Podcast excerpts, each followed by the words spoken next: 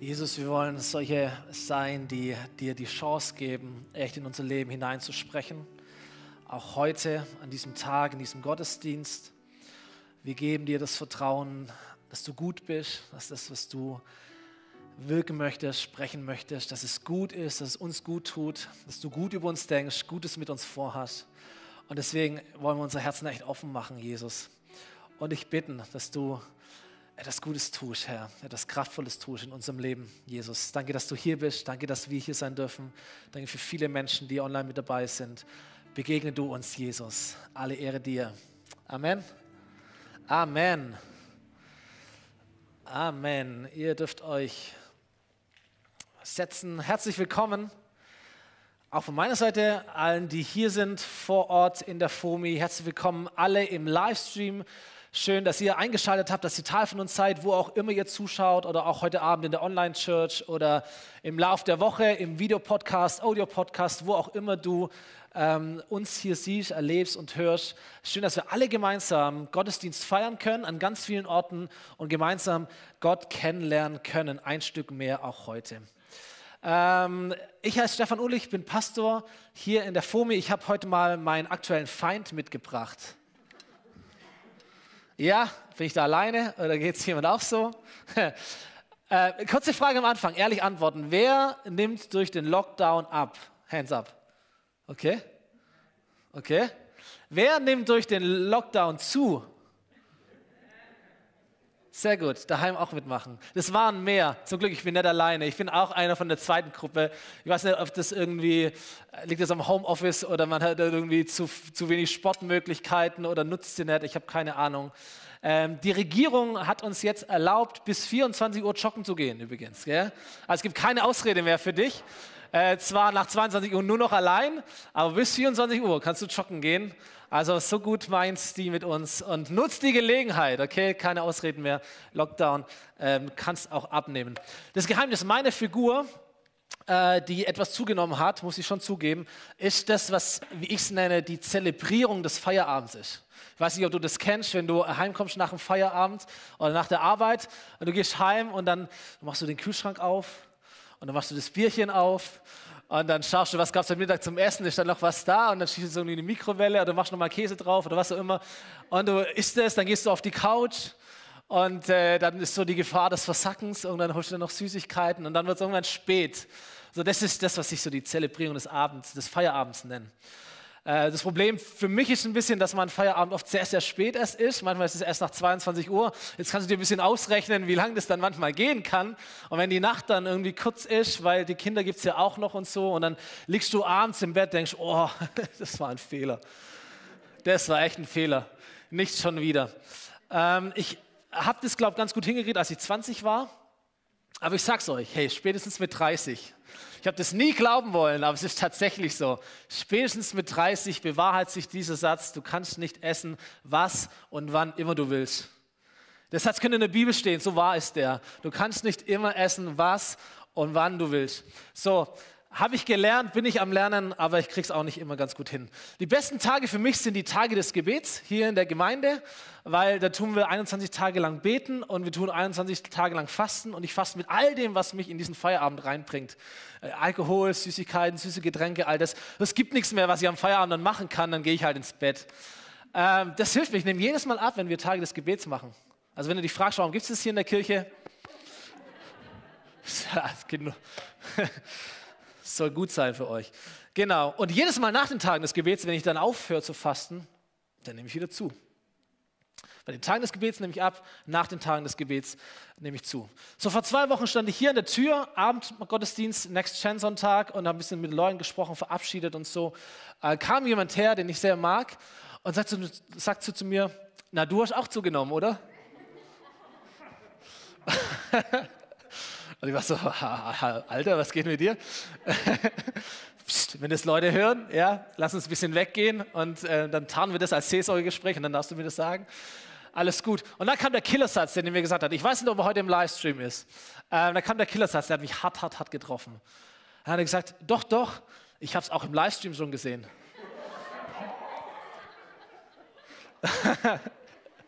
ich habe es schon im Livestream gesehen, dachte, oh Gottes Willen, wie kommt es rüber? Das sind die weiten Pullover, die ich manchmal trage, weißt Oder irgendwie die kurzen Haare machen das Gesicht ein bisschen dicker. Oder manchmal stehe ich auch so ein bisschen komisch da, habe ich schon festgestellt, mit den Beinen so nach hinten gestreckt, und dann streckst du den Bauch automatisch vor. Das ist so eine, so eine ungesunde Haltung, gell? Und dann siehst du das so. Kannst du beim Livestream, dass ihr alles seht, kannst in die Kommentare schreiben, ob das gut ist oder nicht gut, wie es dir geht. Kannst dein Bild posten. Spaß, Spaß, Spaß. Nicht cool, nicht cool.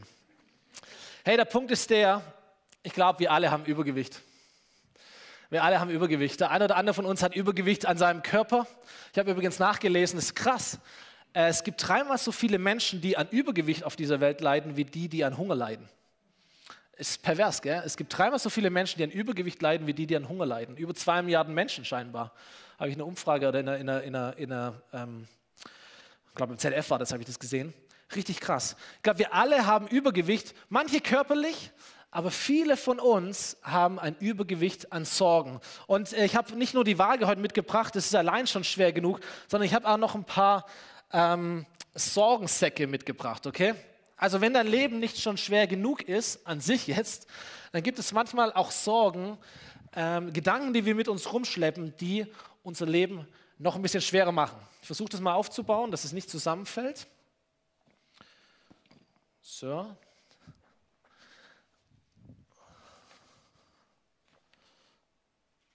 Läuft. Sorgen bedeutet, dass du an die Zukunft denkst und dass du nicht sicher bist, ob das, was auf dich zukommt, gut ist. Sorgen heißt, ich denke an die Zukunft und bin ich mir nicht sicher, ob ich mit ihr fertig werde. Das sind vielleicht Gedanken, die du kennst. Ich denke an die Zukunft, aber ich bin mir nicht sicher, ob ich mit ihr fertig wäre. Es ist eine negative Art, in die Zukunft zu, zu schauen oder eine angstbesetzte Art, in die Zukunft zu schauen. Eine Art mit Skepsis. Du siehst ein Bild in der Zukunft, aber es ist wie gefiltert mit Dunkelheit, wie so ein dunkler Filter. Es ist einfach nicht schön genug. Sorgen und das ist das, was passiert. Sorgen beschweren unser Leben. Diese Gedanken machen etwas mit dir und mit mir. Sie drücken uns runter. Sie sind eine Last für uns. Irgendwann merken wir das, dass wir nicht mehr so gut schlafen, dass wir Magenschmerzen haben, dass wir Angst haben, dass wir uns schlapp fühlen, dass wir depressiv werden. Manchmal reagieren wir total gereizt auf Dinge und es tut uns im Nachhinein leid, weil einfach eine Schwere in unserem Leben ist, die wir so mit uns rumschleppen, weil wir an die Zukunft denken und wir nicht sicher sind, ob wir mit ihr fertig werden. Sorgen lenken uns auch ab von dem Positiven. Wir haben ja immer die Wahl, schauen wir auf das Positive oder auf das Negative, wenn wir in die Zukunft schauen. Und Sorgen sagen uns, hey, was auch immer kommen wird, das wird nicht klappen, das sehen wir lieber kritisch. Was, wenn es nicht funktioniert, ist immer etwas Entmutigendes, etwas, das dich klein macht oder klein halten will. Und sie lenken uns ab von dem Positiven, das es ja auch gibt in der Zukunft, oder? Gibt auch immer etwas Ermutigendes, Möglichkeiten, Potenzial, gute Dinge. Aber Sorgen sehen das nicht. Sorgen lenken deinen Blick in eine ganz andere Richtung. Und jetzt ist es richtig gefährlich. Sorgen ersticken das, was Gott in deinem Leben tut. Jesus erzählt einmal eine Geschichte. Äh, er erzählt von einem Bauer, der auf ein großes Feld geht oder auf, so, auf sein Grundstück geht und der Samen aussät, überall in der Gegend. Und dann sagt er, ein paar von diesen Samen, die fallen auf den Boden und Vögel kommen, picken es weg, ist vorbei. Andere Samen, die fallen auf einen Boden, der ist sehr steinig, das kann keine Wurzeln äh, machen, das, das geht auch wieder weg. Andere fallen unter Dornen, die kann dann nicht hochwachsen. Und dann gibt es Samen, die fallen auf einen richtig guten Boden, auf ein richtig frisches Feld. Und aus diesen Samen wächst etwas. Und Jesus erzählt diese Geschichte aus einem Grund. Er versucht damit zu erklären, dieses Phänomen, warum manche Menschen von Gott hören und Gott verändert wirklich ihr Leben. Du kennst solche Menschen. Sie hören von Gott, sie erleben Gott, Gott tut etwas in ihrem Leben und sie verändern sich tatsächlich. Da wächst etwas Tolles hervor. Sie reagieren gut darauf und da entsteht etwas. Ihr Leben verändert sich. Und dann gibt es wiederum andere Menschen, die hören genau dasselbe, aber irgendwie greift es nicht. Da passiert nichts oder es passiert nur wenig. Oder es passiert nur sehr, sehr, sehr, sehr langsam. Oder es passiert etwas, aber es geht schnell wieder vorbei. Kennst du das?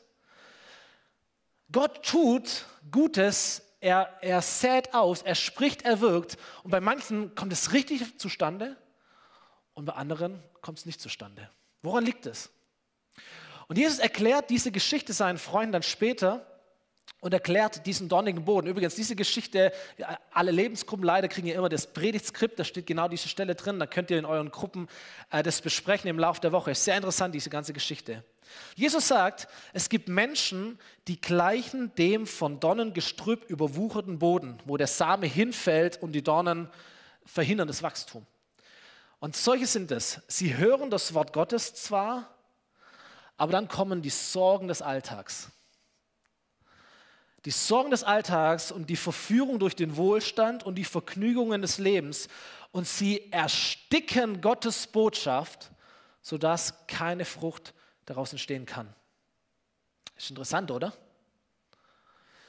Gott spricht in dein und in mein Leben hinein. Gott spricht in unser Leben hinein. Vielleicht durch diesen Gottesdienst, vielleicht durch diese Predigt, vielleicht durch diese Lieder, vielleicht durch andere Menschen vielleicht durch Situationen, wo du es gar nicht gedacht hast, vielleicht durch Herausforderungen, in denen du drin steckst. Gott spricht in dein Leben hinein.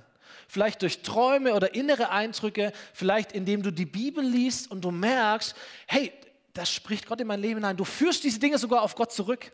Spreche immer wieder mit Menschen und je nachdem, wie weit sie schon auf ihrem Glaubensweg sind, drücken die das so oder so aus. Letzte Woche mit einer Person gesprochen, die hat gesagt, also ich habe den Gottesdienst so gebraucht. Meine Woche war chaotisch, aber ich brauchte diese Predigt heute. Ich denke, ja, ist cool ausgedrückt. Immer wenn ich hierher komme, tut es mir irgendwie gut, sagen Menschen. Und Menschen, die so ein bisschen tiefer schon dabei sind oder länger dabei sind, die sagen, der Heilige Geist hat heute wieder mein Leben reingesprochen. Ich genau dasselbe, es sind einfach nur andere Wörter. So, Gott spricht in mein Leben hinein und ich lerne ihn kennen und ich lerne mich kennen und er ermutigt mich, er korrigiert mich aber auch, er stärkt mich, er fordert mich heraus. Und weißt du, mein Leben verändert sich. Und ich habe eine Entscheidung getroffen, Jesus nachzufolgen.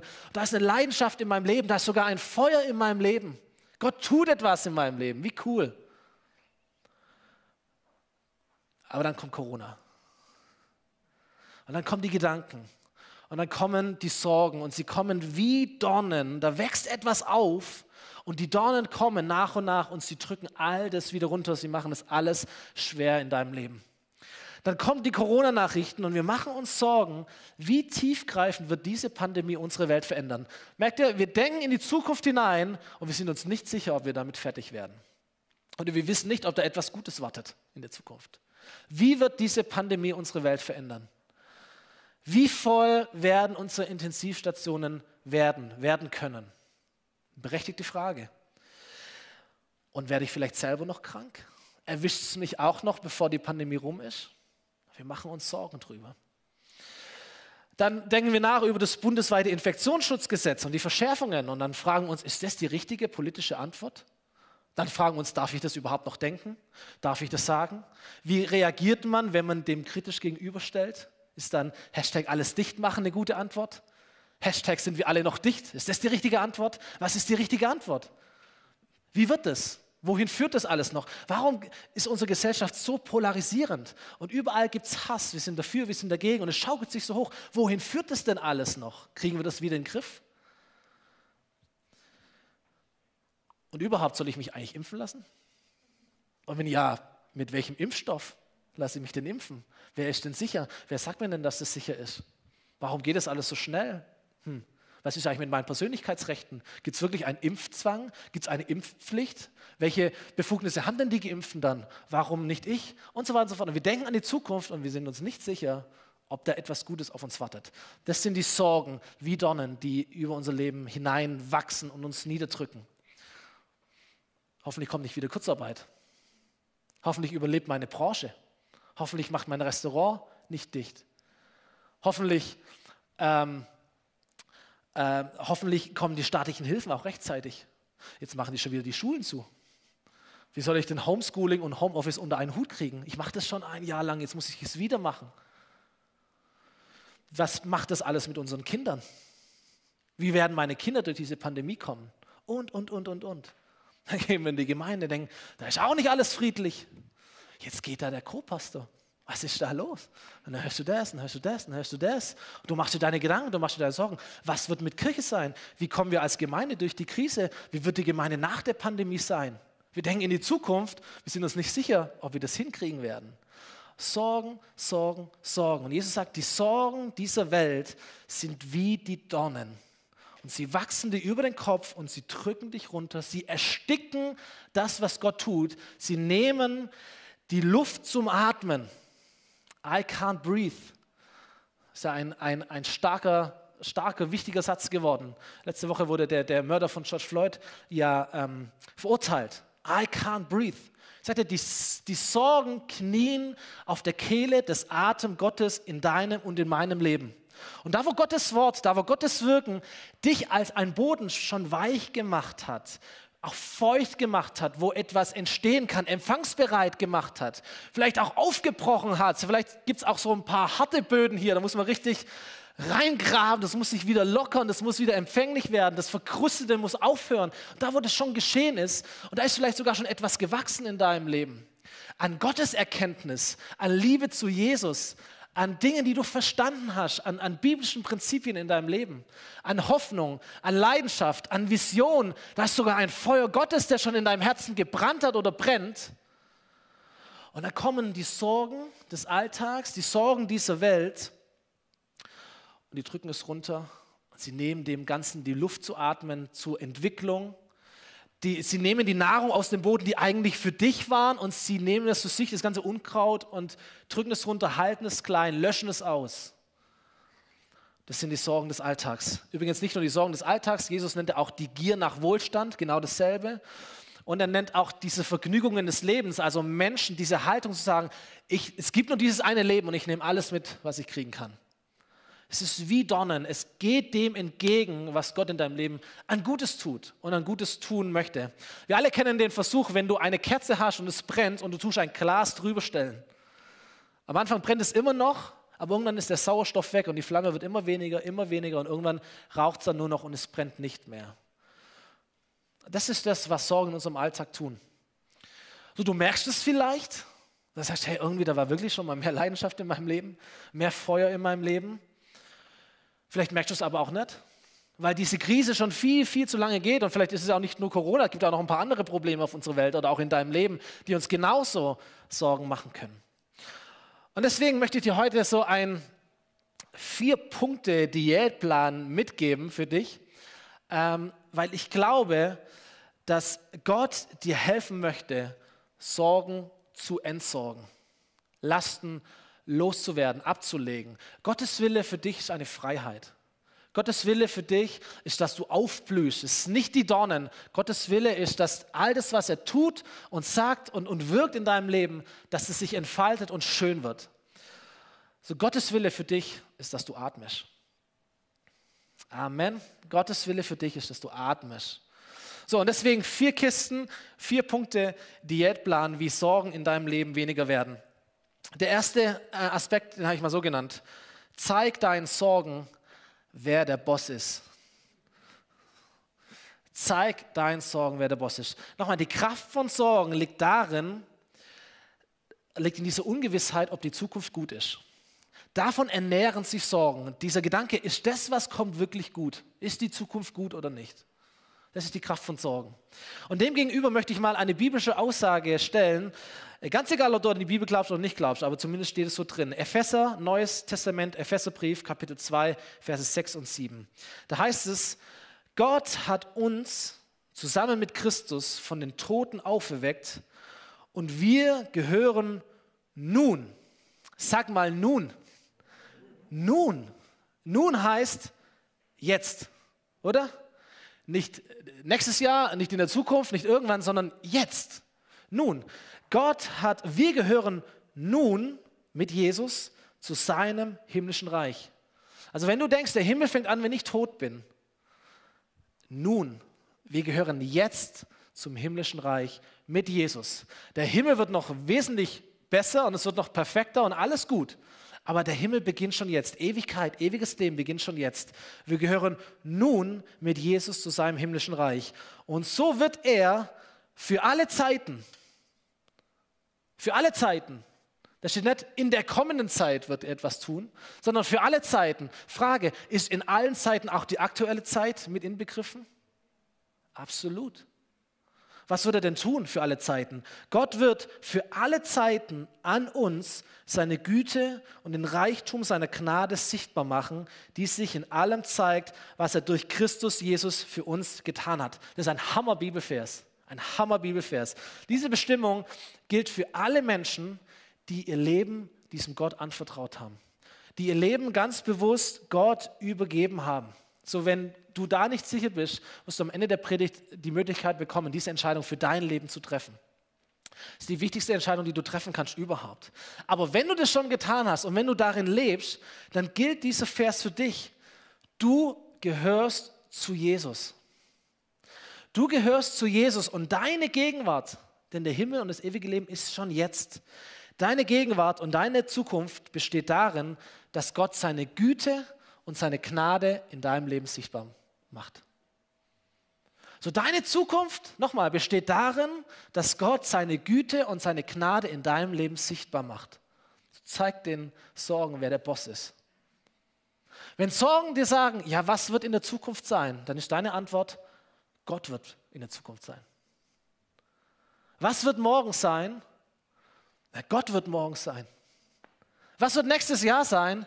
Gott wird nächstes Jahr sein. Was kommt nach der Pandemie? Gott kommt nach dieser Pandemie. Was ist in der Zukunft? Gott ist in der Zukunft. Was wird aus meiner Gesundheit? Gott ist dein Arzt. Das ist die Antwort. Und manchmal heilt er sofort. Und ganz, ganz oft heilt er durch Ärzte und durch Medizin und durch Therapien und durch all diese menschlichen Errungenschaften. Und weißt du was? Letztendlich heilt er zu 100 Prozent dich, wenn du stirbst und bei ihm in der Ewigkeit bist. Zu 100 Prozent. So, und wenn, du, und wenn du jetzt lahm bist oder blind oder krank bist oder Krebs hast, ich weiß nicht, ob Gott dich jetzt heilt, aber eines Tages wird es tun. Und dann wird der Stefan wieder laufen können und springen können und sprechen können und alles wird wieder ganz normal und gut sein. 100 Prozent. So, was passiert mit meiner Gesundheit? Heilung wird passieren mit deiner Gesundheit. Gott ist deine Zukunft. Was wird aus meinem Land? Na, Gott setzt Regierende ein und er setzt auch Regierende wieder ab, nach seinem Plan. Und Menschen mögen Länder regieren, aber unser Gott thront über der Welt. Was wird mit diesem Land? Ja, Gott ist da. Das ist die Zukunft. Was wird aus meiner Familie? Gott hat einen guten Plan mit jedem Menschen. Was wird aus meinem Arbeitsplatz? Gott ist der, der beruft und Gott ist der, der versorgt. Was wird aus meiner Kirche? Gott baut sein Reich. Ist so, das ist die Zukunft. So, wo Gott die Zukunft ist, da äh, wird den, der, wird den Sorgen die Nahrung entzogen, möchte ich mal sagen. Da werden aus Sorgen Pläne. Wir schauen immer noch in die Zukunft, aber wir schauen nicht mehr negativ in die Zukunft, sondern wir schauen mit Freude sogar in die Zukunft, mit Zuversicht, mit Hoffnung, da wo Gott die Zukunft ist. So Sorgen machen dir Angst vor der Zukunft, aber Gott macht dir Lust auf die Zukunft. Wenn Gott die Zukunft ist. Sorgen machen dir Angst, Gott macht dir Lust auf die Zukunft. Zweiter Schritt in unserem Diätplan, Sorgen-Diätplan, habe ich mal genannt, nimm's mit deinen Sorgen sportlich auf. Okay, nimm's mit deinen Sport ist sowieso gut, wenn man abnehmen möchte. Also nimm es mit deinen Sorgen sportlich auf. 1. Petrus Kapitel 5, Vers 7 heißt es, all eure Sorge werft auf Gott, denn er sorgt für euch. Und es ist sehr bewusst, dieses Wort werfen hier. Es bedeutet tatsächlich in der ersten Bedeutung werfen. Hier steht werfen. Weil das hat was mit, mit Kraft zu tun, mit einem bewussten Vorgang. So Dornen und Unkraut muss ausgerissen werden. Du, es reicht nicht, das nur platt zu drücken. Manchmal, wenn meine Kinder irgendwie Fußball spielen, dann schießen den Ball irgendwo hin und dann muss der Papa den Ball holen. Also durch das Dornengestrüpp durch, du drückst es so nach links und rechts, darfst irgendwie drauf, damit es dich nicht sticht. Brennesseln, alter Kram, damit du den Ball holst. Wohl wissend, beim nächsten Mal wird es genau dasselbe wieder sein. Das vergeht nicht dadurch, dass sich einfach nur drauf dreht oder es irgendwie wegdrückt, es kommt wieder so Dornen, Unkraut, ich muss es ausreißen, es muss wirklich weg sein. Das erfordert einen sehr, äh, einen Vorgang mit Autorität und nicht mit Vorsicht. Und genauso ist es auch mit, dem, mit den Werfen. Ihr Lieben, Sorgen legt man nicht ab bei Gott. Sorgen schmeißt man zu Gott. Ich kenne keinen Bibelvers, wo es heißt, Sorgen legen wir ab, sondern, oder wir reden mit Gott über unsere Sorgen, sondern wir schmeißen Sorgen. Wir werfen sie zu Gott. Ich weiß nicht warum, aber vielleicht kennst du das, dass Sorgen sehr, sehr klebrig sind. Die gehen nicht so leicht weg. Die, die kommen immer wieder, wie so, wie so Magnete. Ah, so haften sie wieder an die an. Schon wieder der Gedanke, schon wieder die Nachricht. So, man muss es schon irgendwie wegschmeißen, damit es wirklich auch weg ist und auch weg bleibt. So Sorgen wird man nicht los bei Gott, wenn man ihm erzählt, was Gott eh schon weiß. Du musst auch nicht deine Sorgen mit Gott teilen, du sollst deine Sorgen zu Gott schmeißen. Manchmal beten wir sowas, gell? kennst du das? Und sagen, Gott, du weißt, wie es mir geht, du kennst meine Situation und ich weiß, dass dir alles möglich ist. Das ist lieb gemeint, aber es ist noch kein Gebet. Gott weiß es, Gott kennt das. Du musst Gott nicht deine Sorgen erzählen, sondern du darfst deine Sorgen zu ihm schmeißen. So sei nicht vorsichtig, sondern sei, bete mit Autorität als ein Kind Gottes. Zu sagen, Gott, diese Sorge soll in meinem Leben keinen Platz haben. Du hast gesorgt, du sorgst für mich, deswegen werfe ich diese Sorgen im Namen von Jesus fort von mir zu dir. Sorg du dich drum. Das wäre eine gute Auslegung dieses Bibelverses.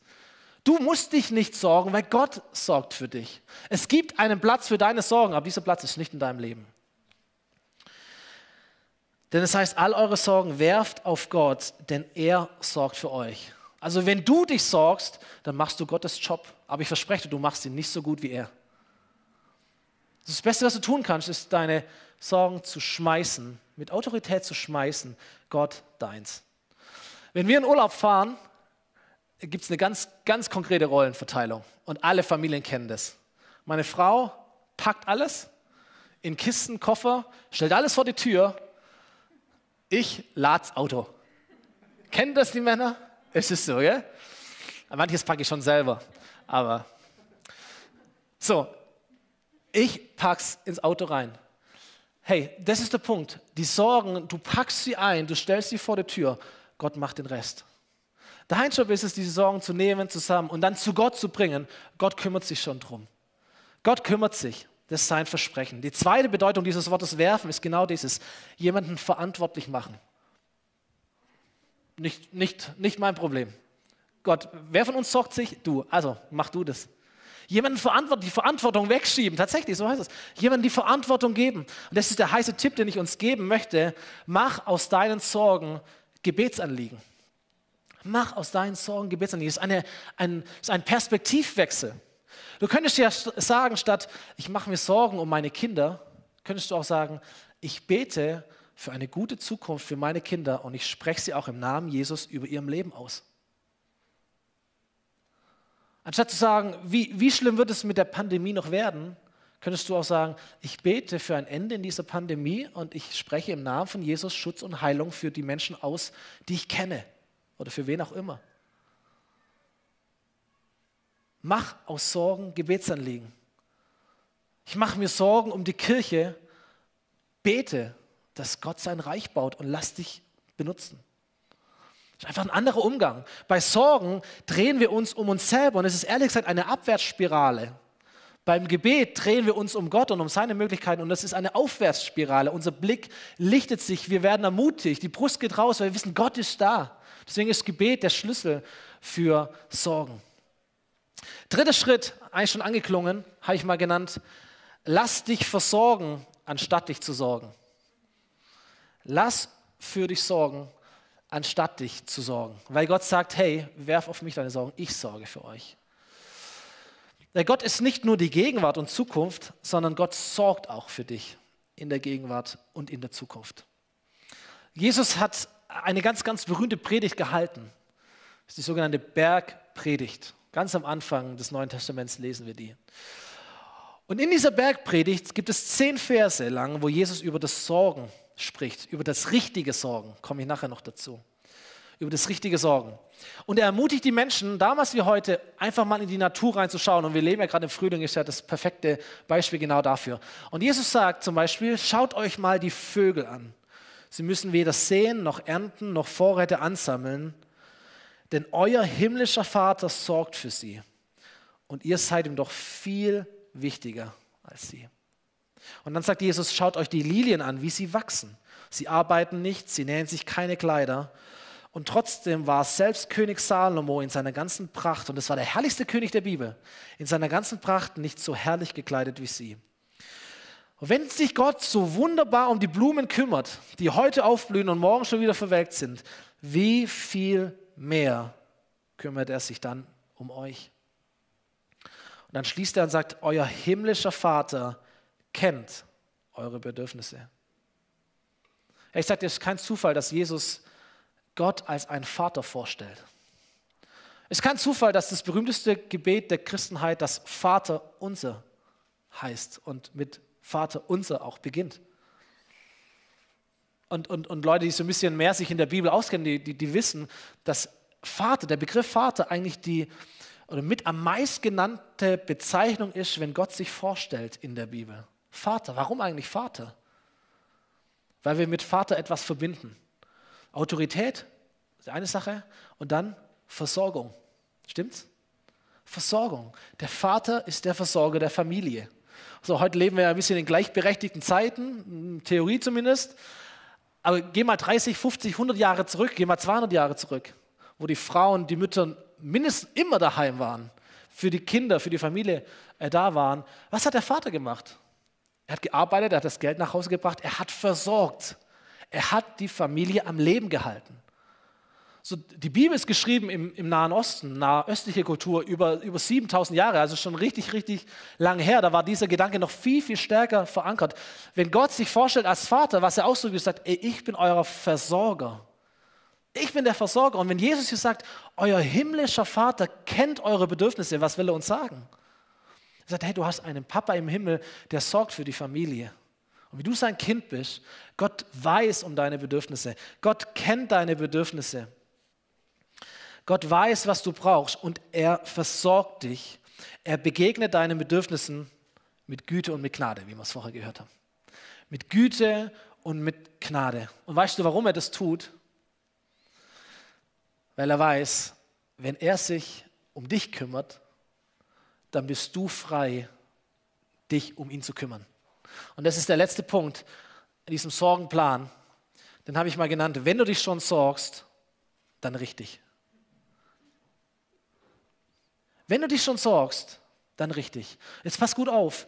Jesus beendet seine Predigt über das Sorgen folgendermaßen. Er sagt, hört auf, euch Sorgen zu machen um euer Essen und Trinken und um eure Kleidung, die Grundbedürfnisse des Lebens. Vielleicht hat er damals auch zu ärmeren Leuten gesprochen. Übrigens, kurz davor spricht er zu den Reichen übers Geld, kann man auch mal nachlesen, wer das interessiert. Bergpredigt ist alles drin.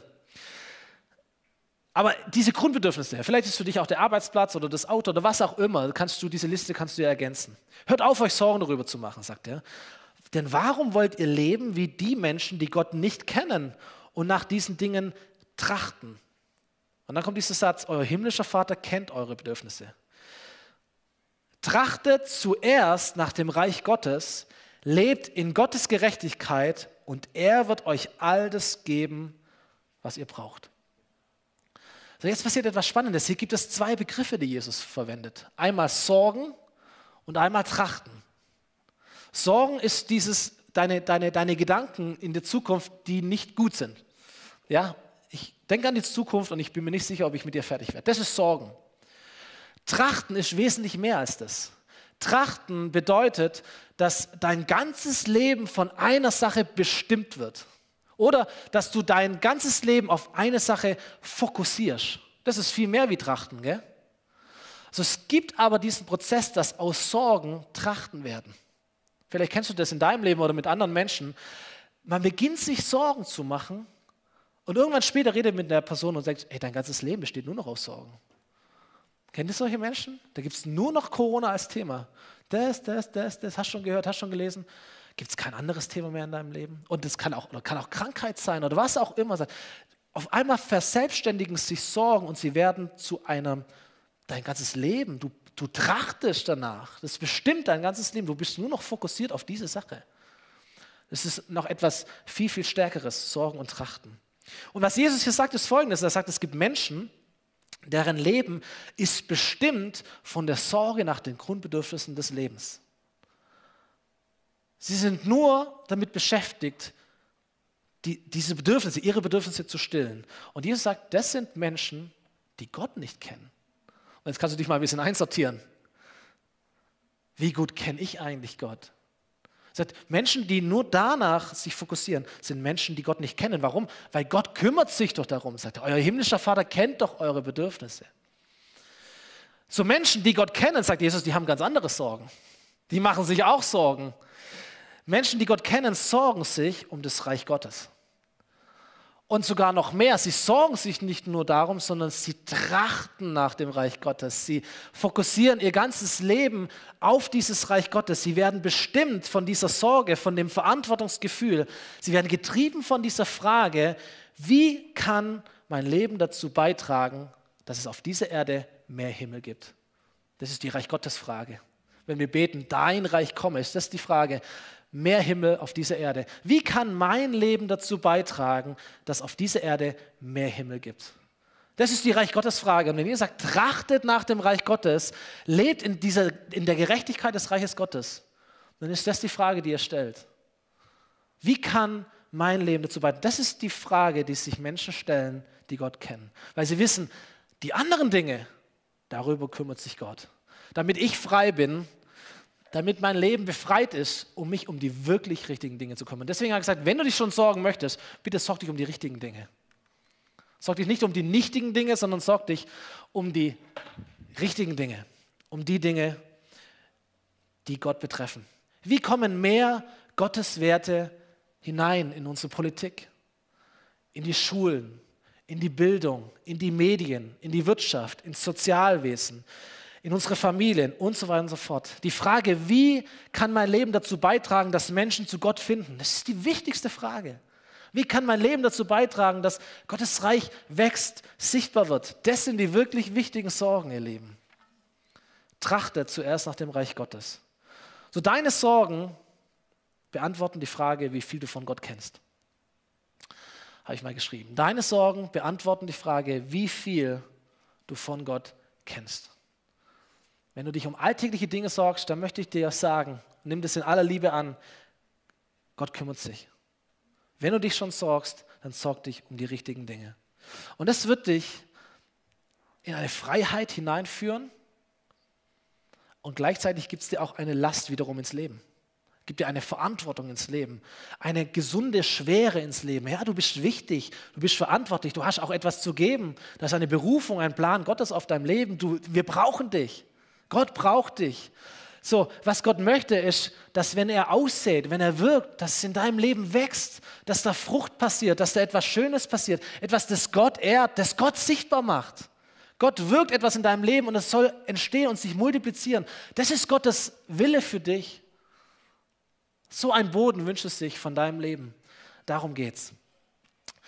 So, Bernd darf nach vorne kommen ähm, zum Schluss. Ich möchte schließen ein bisschen mit der Frage, wie sieht dein Diätplan aus? Wie sieht dein Diätplan aus? An welcher Stelle bist du? Welchen nächsten Schritt möchtest du gehen? Ich glaube, es gibt viele Menschen, vielleicht gehörst du dazu, vielleicht gehöre ich dazu. Wir leben manchmal genau das Gegenteil. Vielleicht hilft es dir, das Gegenteil dir mal vorzustellen. Menschen, die nicht wissen, wer ist eigentlich der Boss in der Zukunft. Menschen, die mit Sorgen nicht sportlich umgehen, nicht mit Autorität umgehen, sondern nur mit Vorsicht, mit Samthandschuhen anfassen.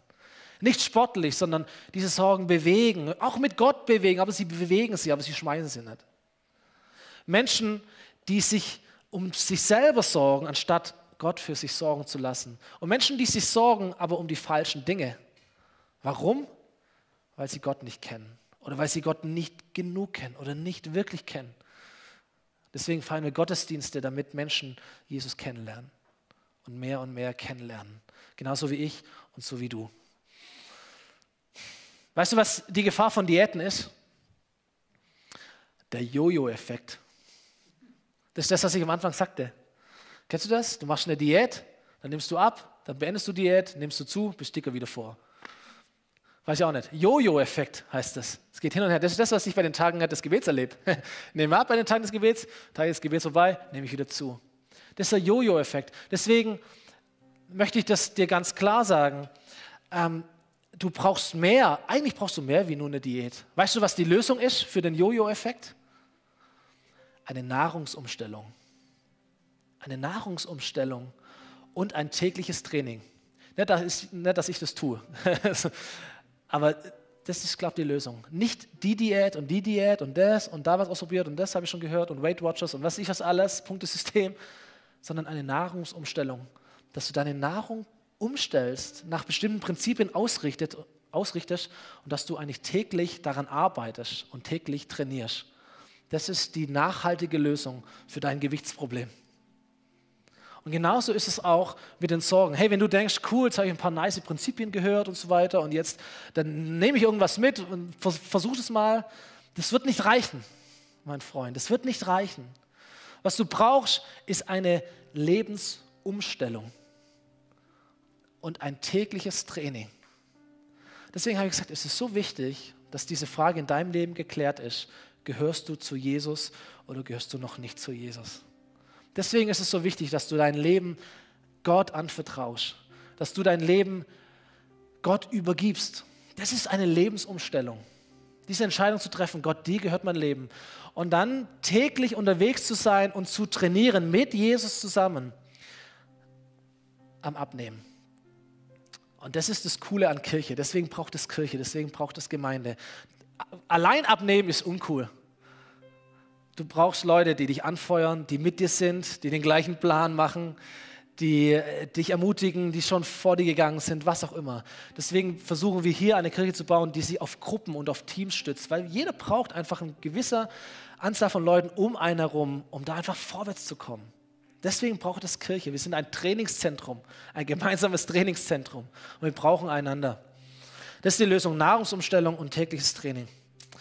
Weißt du, am Anfang dieser Menschheit, da waren Mensch und Gott ganz, ganz eng zusammen und sehr persönlich und sehr intim. Und irgendwann sind die Menschen auf die dumme Idee gekommen, wir probieren es mal ohne Gott.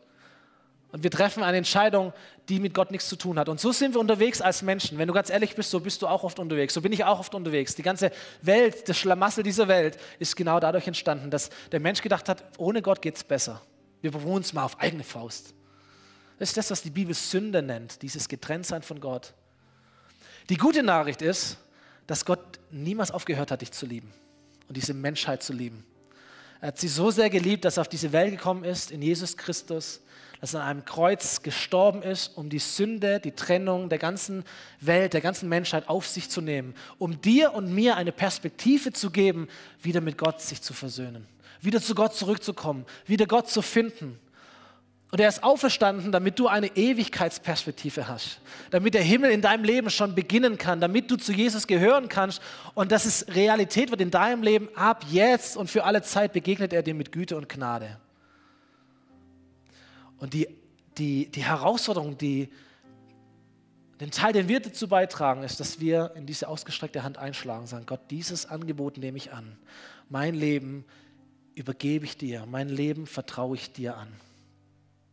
Komm, wir stehen alle mal gemeinsam auf. Wir nehmen diesen, diesen heiligen Moment. Du darfst es gerne auch daheim tun, in deinem Wohnzimmer. Diesen Moment dir nehmen, deine Augen auch zu schließen. Wir können auch hier unsere Augen schließen, damit jeder so diesen persönlichen Gottesmoment auch erleben kann. Und nachher, wenn der Gottesdienst zu Ende ist und die Leute hier rausgehen, dann wird hier ein Gebetsteam sein und wird mit dir beten können, ganz speziell, ganz persönlich, dich auch segnen können, ganz persönlich.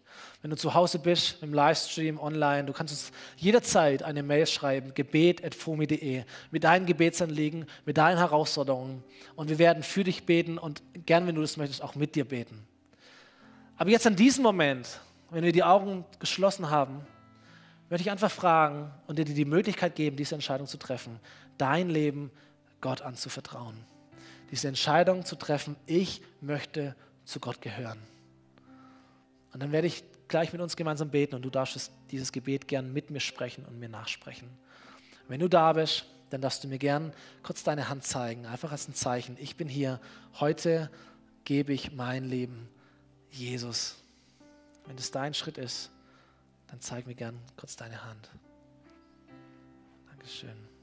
Dankeschön. Dankeschön.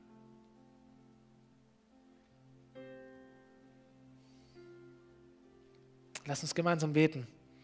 Auch zu Hause bete das mit. Jesus, ich danke dir, dass du mich liebst. Gott, ich danke dir, dass du mich geschaffen hast. Danke dir, dass du mich berufen hast zur Freiheit. Dass dein Wille für mein Leben Schönheit ist, Wachstum, göttliche Frucht, ein Leben, das dich ehrt, ein Leben, das dich sichtbar macht. Und Jesus, ich bekenne vor dir, dass ich schuldig bin, dass ich nicht immer so gelebt habe, wie du das möchtest, dass ich mich entfernt habe von dir, dass ich eine andere Richtung eingeschlagen habe. Ich bekenne, dass ich Sünder bin vor dir, mit meinen Schwächen, auch mit meinen Sorgen, meinen Krankheiten, mit all dem komme ich zu dir und ich bete um Vergebung. Bete darum, dass ich zu dir gehören darf. Danke dir, dass du gestorben bist für mich, für meine Schuld, für all die Dinge, die mein Leben schwer machen, die mich trennen von dir. Danke, dass sie nicht mehr sein müssen, dass ich sie loswerden kann. Und das möchte ich jetzt sehr bewusst tun. Ich gebe dir mein Leben. Ich vertraue mein Leben mit allem, was dazugehört, dir an. Und ich erlaube dir, in mein Leben zu treten, in mein Herz, in mein Zentrum zu treten und von dort aus mich positiv mit deinem Heiligen Geist zu beeinflussen, zu leiten und zu prägen. Denn ich möchte, dass in meinem Leben deine Frucht aufgeht. Ich möchte, dass in meinem Leben passiert, was du möchtest. Ich möchte, dass in meinem Leben die gute Saat, die du säen möchtest, aufgeht, nicht behindert wird, nicht erdrückt wird, nicht erstickt wird, sondern entsteht und wächst so vielfältig, wie du das möchtest. Hilf mir dabei, Jesus. Hilf mir, mein Leben umzustellen und täglich daran zu arbeiten, in deiner Kraft und mit deiner Hilfe. Amen. Amen.